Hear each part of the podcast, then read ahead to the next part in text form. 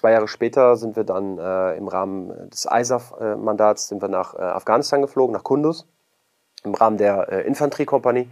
Also vom Wetter her war es super. Es war einfach, die Berge sind einfach un unbeschreiblich. Äh, wenn die Sonne auf und untergegangen ist, das waren wirklich wundervolle Momente, auch wenn wir einfach mal in der Wüste gelegen haben, äh, wochenlang. Die Sicherheitslage in Afghanistan 2008 war, äh, wir sind im Januar sind wir gelandet in Afghanistan. Äh, da war vorher sind, äh, soweit ich weiß, sind einige Kameraden gefallen und einige verletzt worden. Als wir da unten waren, sind wir noch mit, ähm, wie gesagt, mit Mungos und ähm, Wölfen rumgefahren, also die G-Klasse Transportfahrzeuge und eher Low-Level rumgefahren, weil es die Lage noch nicht so hergab, dass wir uns großartig Sorgen machen mussten äh, natürlich im Einsatzland und in, diesem Land natürlich sollte man immer wachsam sein, das waren wir auch. Wir waren auch äh, jederzeit bereit, aber es war eher eine, eine entspanntere Nummer, muss man sagen. Also wir hatten äh, zu der Zeit eine Situation, wo wir beschossen wurden und eine Situation, wo wir halt einen Suicider hatten, also einer, äh, der sich selbst in die Luft gejagt hat. Aber ansonsten war das eigentlich ein relativ entspannte, entspannter Einsatz. Es war sehr kalt. Im Januar waren es minus 25 Grad. Äh, anderthalb Monate später waren es dann plus 40 Grad. Das ist in Afghanistan sehr, sehr krass, dieser Unterschied. Ähm, aber wir sind dann auch, wir konnten durch Gebiete fahren, wo, wo es heute kaum, kaum zu denken ist. Wir waren 2008 sehr, sehr viel auf Fußpatrouillen unterwegs. Wir waren auch sehr, sehr viel mit der äh, ANA, mit der äh, Afghan National Army unterwegs, aber auch mit den, ähm, mit den Geheimdiensten und haben da sehr, sehr viel Fußpatrouille gemacht. Äh, wir waren sehr, sehr viel unterwegs, auch äh, Patrouillen durch die Dörfer etc. Und auch mit, mit den CIMIC-Teams sind wir auch viel in die Dörfer reingegangen und haben mit denen gegessen. Wir sind immer wieder eingeladen worden, herzlich äh, willkommen. Also wir waren immer herzlich willkommen, mit offenen Armen sind wir empfangen worden, haben mit denen gegessen, getrunken. Es war eine sehr, sehr entspannte und lustige Situation. Ja, zu dieser Zeit war es dann so. Also wir sind, wir sind äh, Mitte 2008 wieder zurück aus dem Einsatz äh, nach Hause in den Urlaub und Reintegrationsseminar etc. haben wir alles durchgeführt, äh, sind dann aus dem Urlaub wieder zurück auf die Übungsplätze und während wir wieder in der Vorbereitung waren, quasi für den nächsten Einsatz, der noch unklar war, haben wir mitbekommen, dass es in Afghanistan auf einmal heiß hergeht, dass die Anschläge äh, häufiger werden, die Selbstmordattentate, die, die Ticks, also Troops in Contact, äh, sich erhöht haben. Und zu der Zeit waren es, glaube ich, sechs, die gestorben sind. Ich glaube, das war der TPZ. Äh, ich kriege das nicht mehr von dem Zeitraum mehr genau hin, weil es jetzt schon sehr, sehr lange her ist. Und äh, das haben wir alles mitbekommen, das haben wir natürlich auch verfolgt und natürlich durch politische Bildung, die wir erhalten haben äh, auf den Übungsplätzen, äh, um halt auch immer wieder auf dem neuesten Sachstand zu sein, was ist los im Einsatzland, haben wir schon mitbekommen, was da passiert. Also das, äh, das war so der Startschuss äh, Mitte 2008, dass es dann auf einmal losging, äh, richtig heiß zu werden in Kundus. Ja, beim, beim zweiten Einsatz war es äh, eine komplett andere Situation. Also es war, ähm, es war so, wir sind schon ganz anders empfangen worden. Also wir, du landest äh, erstmal von, von Deutschland, landest du dann in Termisch und von da aus, also in Usbekistan. Und von da aus wurden wir schon ganz anders behandelt. Also wir mussten alle aussteigen, wir mussten den Sicherheitskräften vor Ort, den Geheimdiensten unsere Ausweise geben. Dann wurden wir geprüft. Wir wurden anscheinend, das habe ich im Nachhinein gehört, durch, durch die sämtliche Datenbänke durchgeschossen, äh, ob wir irgendwo auffällig sind von den Geheimdiensten. Ähm, da hat man schon gemerkt, irgendwas ist, ist auf jeden Fall, hat sich hier geändert. Ähm, es sind gemischte Gefühle. Ähm, ich glaube, ich spreche für, für meinen kompletten Zug, mit dem ich unten war. Ich war dann im Nachhinein in, in, im schweren Zug, sollte eigentlich als äh, eingesetzt in einem Scharfschützentrupp sollte ich runtergehen. Wir haben uns darauf vorbereitet genau auf so einem Einsatz und dann wollten wir da auch runtergehen. Vor allem natürlich im Hinterkopf, dass da gerade Kameraden gefallen sind. Ähm, nicht mit Hass oder Wut, sondern einfach mit, wir waren nicht da, wir konnten nichts tun, aber jetzt haben wir die Möglichkeit, selber da runterzugehen. Für uns war es so, wir, wir sind gelandet, das, normalerweise ist die vier Wochen Akklimatisierungszeit. Äh, wir sind aber nach, ich glaube, knapp zwei Wochen hieß es dann, fahrt mal raus bitte, wir müssen erkunden ja, und das war dann so einer der prägendsten äh, Momente in meinem Leben, muss ich sagen. Wir sind äh, rausgefahren, zuerst ähm, nach Chadare, also wir sind voll, also zu der Zeit war es noch viel äh, Bewaffnung und äh, Munition, sind wir rausgefahren mit den Dingo-Fahrzeugen in einer Kolonne, sind dann nach äh, Chadare in die Polizeistation und von da aus haben wir dann einen Halbzug ähm, in eine Ortschaft geschickt, um dort mal zu gucken, zu erkunden, um das, der, quasi der Vorgänger, äh, das Vorkontingent uns zu zeigen, äh, wo was ist. Und das war dann die erste, äh, die erste Situation, wo wir dann auch beschossen wurden. Also es ist so, manche Dinge, also heutzutage die, die ganzen Kriegsfilme, die ganzen Filme aus den Einsätzen, die sind schon sehr, sehr realitätsnah gemacht, muss man schon sagen. Das ist ja auch meistens so, dass die Regisseure das in Zusammenarbeit mit wirklichen Einsatzveteranen so durchführen.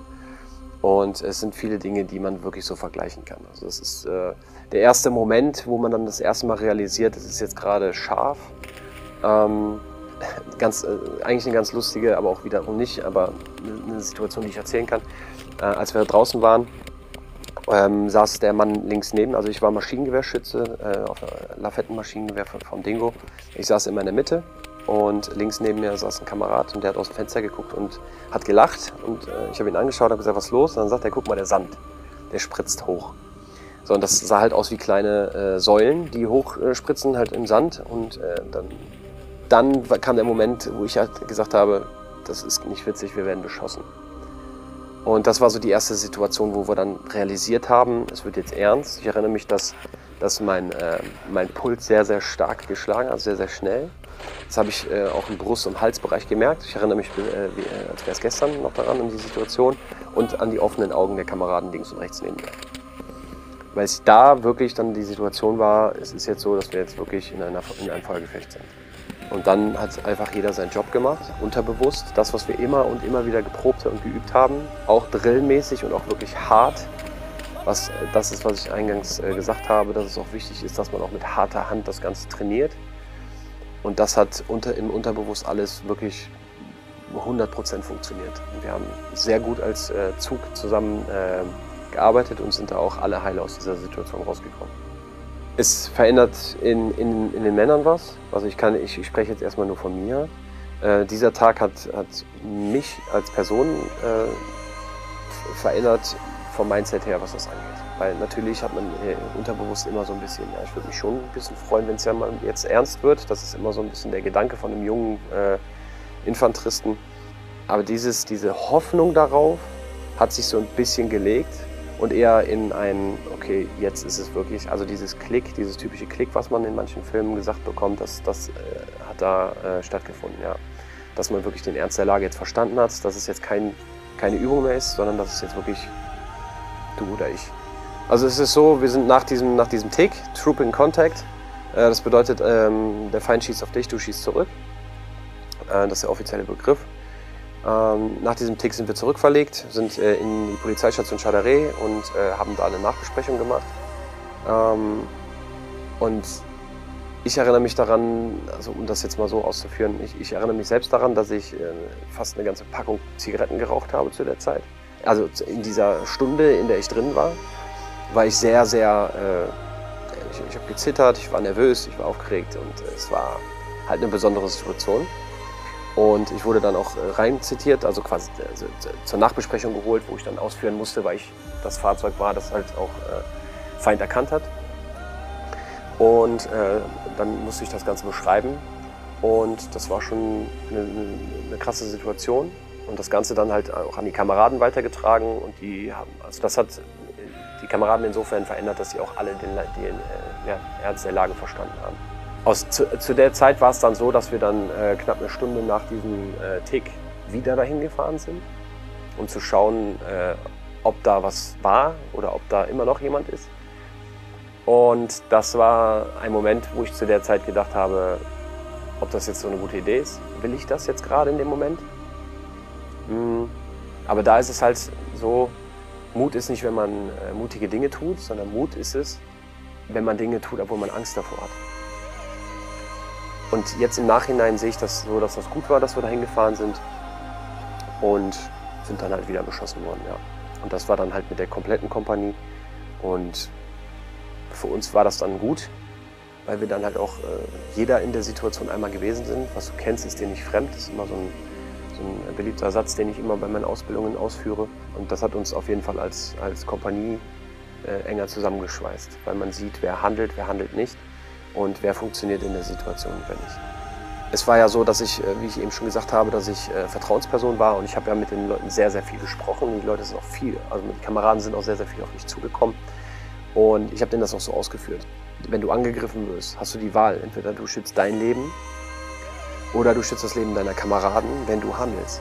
Und das hat eigentlich, ich glaube, es ist auch keiner von uns nach Hause geflogen, weil es hat danach funktioniert. Bei den meisten war es das erste oder das zweite Mal, dass es dann nicht, äh, nicht so ganz funktioniert hat, aber im, Nachhinein hat dann jeder von uns seinen, seinen Job wirklich überragend gemacht. Wir waren vier Monate da. Es war wirklich eine sehr, sehr, sehr, sehr prägende Zeit und es war sehr, sehr hart, äh, allein von den, von den Lebensverhältnissen her, äh, weil wir sehr, sehr viel draußen waren. Und ähm, wenn wir dann nach 13 Tagen zum Beispiel ins Lager gefahren sind, um was zu essen, äh, dann ging es schon wieder der Alarm los. Bei dem ganzen Lager im PRT Kundus war es immer so, da waren immer Lautsprecher. Die Führungs, ähm, ja, die, die, die Gruppenführer, Zugführer etc., die hatten halt ein Tetrapol, nennt sich das, ein Funkgerät, wo dann eine aktuelle Lage, wenn da jetzt eine, eine Situation ist, wird sofort äh, offen kommuniziert. Und während des Essens, äh, wo wir uns mal gefreut hatten, jetzt ein paar Tage frei zu haben, hieß es dann, alles klar, ein Tick, eigene Kameraden im Gefecht, äh, wir müssen hin, evakuieren. Und dann sind wir halt sofort wieder rausgefahren und dann sind wir dann weitere acht Tage draußen geblieben. Und das hat sich eigentlich den ganzen Einsatz so durchgezogen. Fahrt mal dahin, macht mal das, macht mal das. Und äh, es ist unser Auftrag, wir, es war uns bewusst. Aber der Einsatz 2009 hat mich insofern ähm, geprägt, dass das, was man trainiert, dass man das wirklich da auch benötigt die, genauso gehören dazu diese ganzen Sporttests, die ganzen äh, Drill-Ausbildungen, die Härte, genauso wie auch die 30 Kilometer Märsche, weil wir sind teilweise auch 20, 25 Kilometer Fußpatrouille gelaufen, dass das alles Hand und Fuß hatte zu der Zeit. Und dass es nicht einfach nur schön ist zu sagen, ich bin Fallschirmjäger und trage ein Barett, sondern das dann in einem Einsatz auch so unter Beweis zu stellen. Mich hat das insofern verändert, dass ich noch mehr Sachen zu schätzen weiß und dass ich Dinge einfach aus einer anderen Perspektive sehe ja, und im Anschluss bin ich dann im Berufsförderungsdienst gegangen, habe dann meine Ausbildung äh, zum Rettungsassistenten gemacht und ja, und war dann Zivilist. Nach der Bundes, nach so einer langen Zeit, so einer intensiven Zeit ins Zivilleben zu gehen, ist äh, für viele nicht einfach, weil man äh, durchschnittlich mit 18, 19 zur Bundeswehr geht. Und wenn man sich dann acht Jahre verpflichtet, hat man das Erwachsensein im Zivilen nicht wirklich gelernt zu dieser Zeit. Man lernt Soldat zu sein, man lernt viele Dinge die man benötigt, äh, um im Auslandseinsatz bestehen zu können. Ähm, aber man lernt halt nicht, äh, wie man eine Steuererklärung macht, wie man äh, eine Wohnung äh, vernünftig äh, einrichtet oder, oder sich um Rechnungen kümmert etc. Das sind viele Dinge, die man nicht wirklich an die Hand bekommt oder auch einfach nicht lernt, weil man es nicht machen muss. Ähm, da spreche ich jetzt äh, für, für überwiegend die Leute, die ich kenne. Ähm, und das, dann, wenn man dann nach so einer langen und intensiven Zeit ins Zivilleben geht, steht man dann äh, da und eine, eine, Hilfe wäre schon äh, sehr, äh, sehr angebracht. Und also der Berufsförderungsdienst, so habe ich es erlebt, war, äh, könnte optimiert werden, sage ich mal.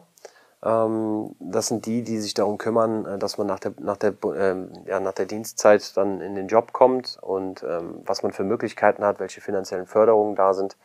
Und da war es zu meiner Zeit noch, also zehn, vor zehn Jahren, war es noch sehr äh, ausbaufähig aus meiner Sicht. Ich habe jetzt mit einigen Kameraden gesprochen, die jetzt die Bundeswehr verlassen haben, die auch noch stellenweise dasselbe Problem haben. Ähm, da würde ich mir wünschen, als grobe Idee, dass, dass jemand einen einfach so eine kurz so eine Einweisung gibt, äh, wie funktioniert das, um was, um, auf was muss ich achten und einfach äh, gewisse Dinge zeigt, die man dann äh, ja, mitnehmen kann, beziehungsweise einen Ansprechpartner zu haben, äh, wenn man Fragen hat, wie man im Zivilleben am besten zurechtkommt.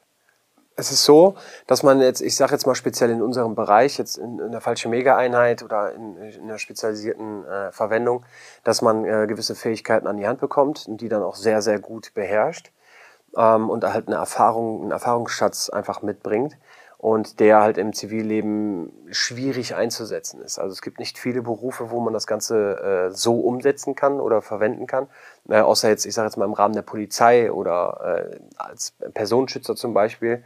Aber das, wie gesagt, das sind, das sind halt Bereiche, wo man das Ganze verwenden kann, wo, wo es auch Sinn macht. Das habe ich auch für mich mitgenommen. Also wenn ich meinen Lebenslauf oder also mein, genau meinen Lebenslauf bei einer Bewerbung abgebe, dann äh, macht das schon was her, meine, meine Vergangenheit.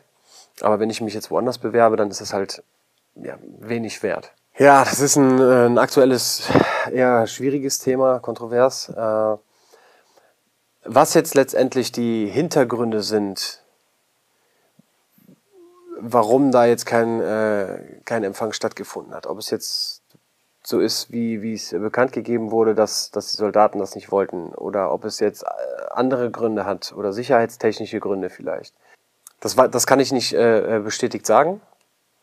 Ähm, was ich sagen kann, ist, die Erfahrung, die ich habe selbst und die Erfahrung, die ich von meinen Kameraden habe und auch mit vielen, mit denen ich gesprochen habe, ist es so, dass man sich schon sehr darüber freut, wenn man nach einigen Monaten nach Hause kommt, dass man in Empfang genommen wird, gewertschätzt wird.